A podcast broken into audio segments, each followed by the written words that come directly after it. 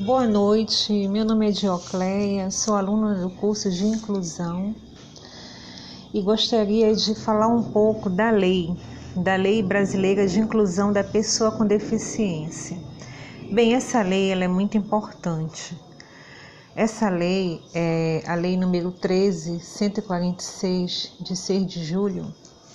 Ela fala o seguinte: ela tem vários artigos, vários parágrafos, mas eu vou me reportar alguns deles porque a lei ela é muito extensa. Primeiro a gente vai começar a falar o que, que se considera uma pessoa com deficiência. É, a pessoa com deficiência é aquela que tem impedimento, impedimento de, ao longo prazo de, de uma ou mais barreiras que pode obstruir sua participação plena e efetiva na sociedade em igualdade é, de participação. Bem, no parágrafo 1 desse artigo 2 fala que a avaliação da deficiência, quando necessária, ela será biopsicossocial, realizada por uma equipe, uma equipe é, altamente qualificada, em que essa equipe ela vai observar os impedimentos nas funções e nas estruturas do corpo, é, os fatores socioambientais, psicológicos e pessoais, a limitação no desempenho das atividades e a restrição da participação. Então, o poder público ele vai criar instrumentos para avaliar essa deficiência. Né? E, para fins da aplicação dessa lei, é, a gente deve levar em consideração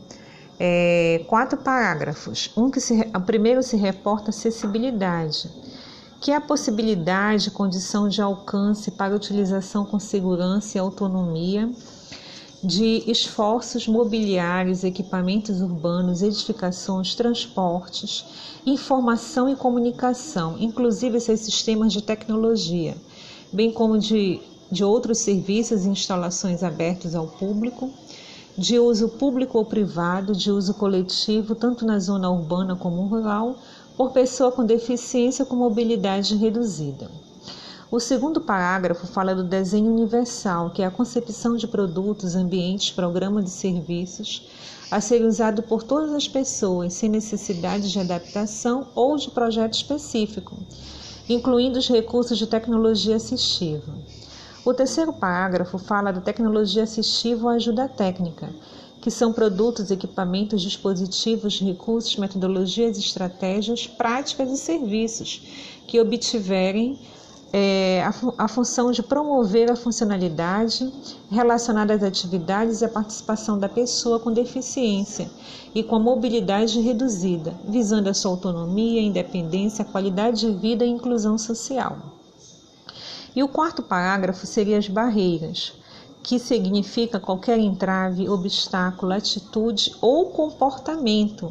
que limite ou impeça a participação social da pessoa, bem como o gozo, a fruição e o exercício de seus direitos à acessibilidade, à liberdade de movimento e de expressão, à comunicação,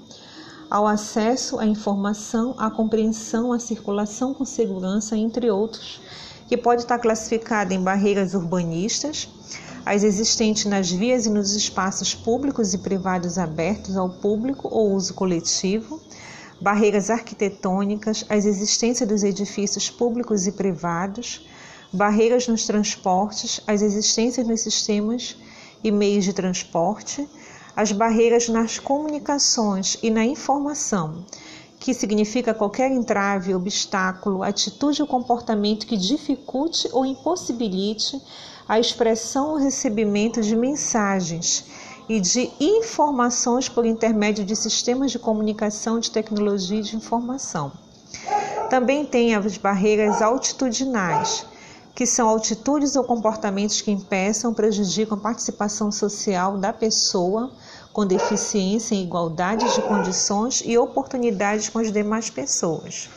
E nós temos também as barreiras tecnológicas, as que dificultam ou impedem o acesso de pessoas com deficiências à tecnologia. E também nós temos o parágrafo 5 que fala da comunicação, que é a forma de interação dos cidadãos, que abrange, entre outras opções, as línguas, inclusive a língua brasileira de sinais, que é Libras, a visualização de textos, o braille, o sistema de sinalização ou de comunicação tátil, os caracteres ampliados, os dispositivos multimídia, assim como a linguagem simples, escrita e oral, os sistemas auditivos e os meios de voz digitalizados e os modos, meios e formatos aumentativos e alternativos de comunicação, incluindo as tecnologias da informação e das comunicações. Nós temos também o parágrafo 6, que fala das adaptações razoáveis, que são adaptações modificáveis e ajustáveis, necessárias, adequadas e não que não acarretem ônus desproporcional e indevido quando requerido em cada caso, a fim de assegurar que a pessoa com deficiência possa gozar ou exercer em igualdade de condições e oportunidades com as demais pessoas todos os direitos liberdades fundamentais. E nós temos também o parágrafo 7, que fala do elemento da urbanização. Quaisquer componentes de obras de urbanização, tais como os referentes à pavimentação, saneamento, encaneamento para esgoto, distribuição de energia elétrica e de gás, iluminação pública, serviços de comunicação, abastecimento e distribuição de água, paisagismo e os que materializam as indicações de planejamento urbanístico.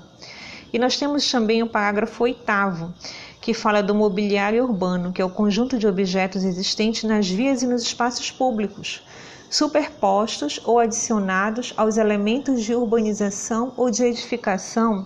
de forma que sua modificação ou seu translado não provoque alterações substanciais nesses elementos, tais como semáforos, postos de sinalização e similares, terminais e pontos de acesso coletivos, as, as telecomunicações, fontes de água, lixeiras, toldos, maquises, bancos, quiosques e quaisquer outros de natureza analógica. E nós temos o parágrafo 9 que fala da pessoa com mobilidade reduzida, aquela que tenha por qualquer motivo dificuldade de movimentação, permanente ou temporária, gerando redução efetiva à mobilidade, da flexibilidade, de coordenação motora ou da percepção, incluindo idosos, gestantes, lactantes, pessoas com deficiência de colo ou obeso.